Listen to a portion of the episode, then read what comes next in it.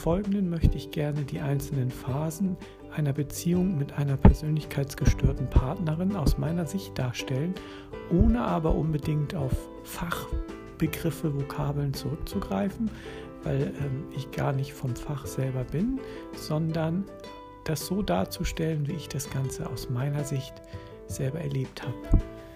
Im ersten Teil wird es dann um die Phase gehen, die man mal Umwerbungsphase nennen kann. Als nächsten kommt dann die Entwertungsphase und im letzten Teil ist dann die Trennungsphase oder die Auflösungsphase dieser Beziehung. Zur Umwerbungsphase. Es war anfänglich so, dass äh, die Partnerin, die ich vor circa 20 Jahren kennenlernte, wirklich als absolut Idealpartnerin mir erschien.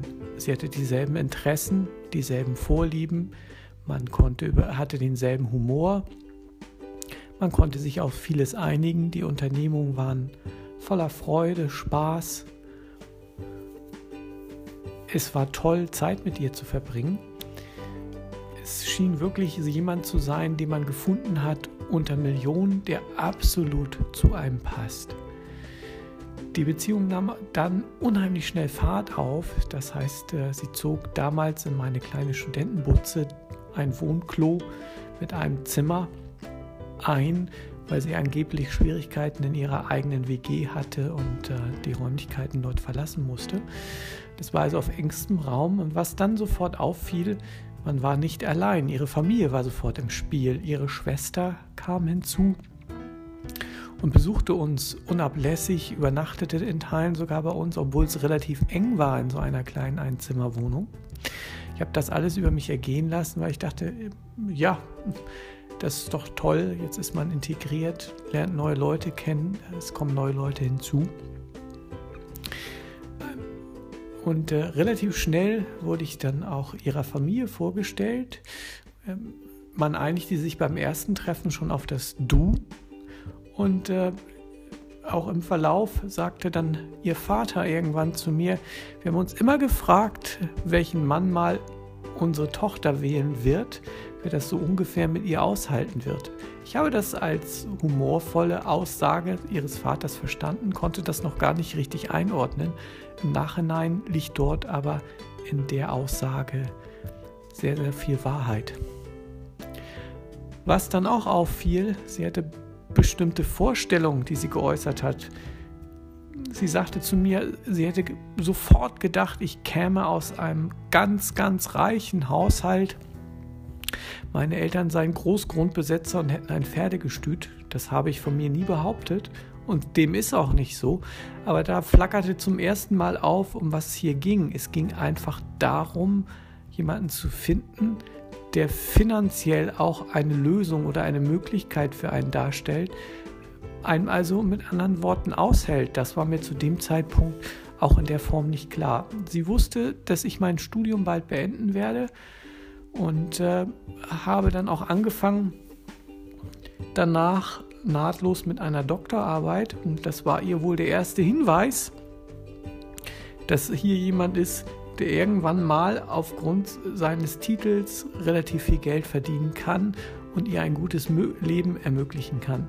Wir sind dann auch schon bald in eine größere Wohnung umgezogen mit Hilfe meiner Eltern beziehungsweise meinem Vater, der sich dort sehr eingesetzt hat, weil es zu dem Zeitpunkt in der gewissen Großstadt schwierig war und auch immer noch schwierig ist, Wohnungen einer gewissen Größe in einem gewissen finanziellen Rahmen zu bekommen. Und äh, mein Vater hat auch dazu äh, sich darum bemüht, dass wir Bodenbelege geschenkt bekommen.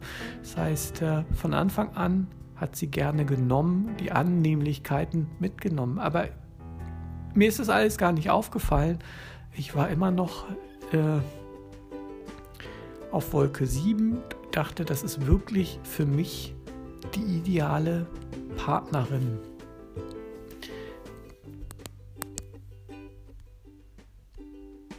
Das Ganze ging dann insofern weiter, was mich hätte stützig machen müssen, auch schon zu diesem Zeitpunkt, ähm, dass dort eine sagen wir mal, Unersättlichkeit vorlag in Bezug auf Sexualität.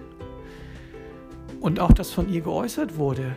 Ihr sei von ihrer Mutter nahegelegt oder beigebracht worden, dass ihre Sexualität sie ausleben müsse, auskosten müsse. Dem ist ja auch gar nichts entgegenzusetzen, bloß äh, auf andere Art und Weise heißt es ja auch, hm, und das zeigte sich, dass das, was an Sexualität in der Beziehung war, nicht ausreichte, ihr nicht ausreichte. Nun wird der ein oder andere männliche Zuhörer sagen, Mensch, boah, das ist ja eine Bombe, ich darf so oft wie ich will daran, das ist ja toll, was beschwert der Herr sich hier eigentlich in seinem Podcast. Nein, nein, es ging auch von vornherein da, darum, äh, dass es höchst experimentell wurde und auch in Dinge ging, äh, die äh, nicht nach meinem Dafürhalten jedenfalls zu einem gewöhnlichen Sexualleben dazugehören, was sich durch Nähe, Intimität, Zeit ausdrückt. Das war eher etwas äh, Richtung Leistungssport tendierendes. Und schon bald schaffte sie, äh, ließ sie mich wissen, dass das Ganze langweilig wäre. Und äh, wie gesagt, nach knapp ein bis zwei Jahren Partnerschaft schaffte Bücher an, wo unterschiedliche Sexualpositionen dann drin waren. Und dieses Buch mussten wir dann auch am besten in einem Abend alles äh, durchexerzieren, was für mich mit Partnerschaft und Nähe und Sexualität wenig zu tun hat. Wie gesagt, das ist nur ein Sport dann.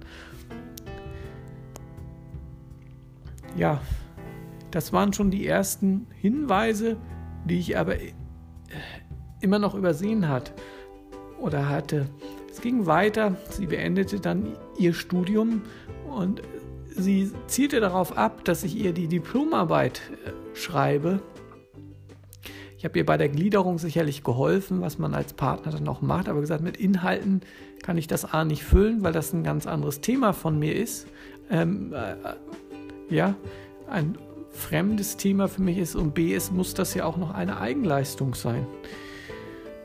Da habe ich schon auch den Ärger auf sie gezogen und merkwürdigerweise hat sie dann es vorgezogen, die Diplomarbeit nicht zu Hause, sondern äh, an der Hochschule zu verfassen und die war dann merkwürdigerweise in kürzester Zeit fertig. Ohne mein Zutun und auch ohne meine Hilfe. Sie nahm dann einen Job an und äh, mit diesem Job verband sich eine außendienstliche Tätigkeit und es riefen dann plötzlich Menschen bei uns abends an.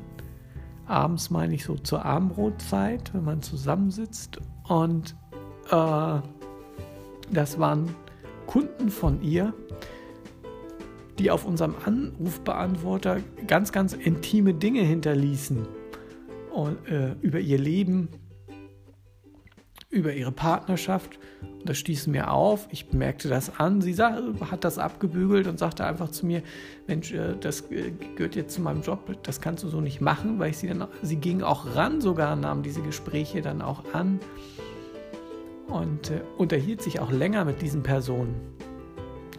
Das Gebaren konnte ich auch ganz lange nicht einordnen. Ich verstand es nicht, aber noch war für mich irgendwo dann äh, die Welt auf die ein oder andere Art in Ordnung.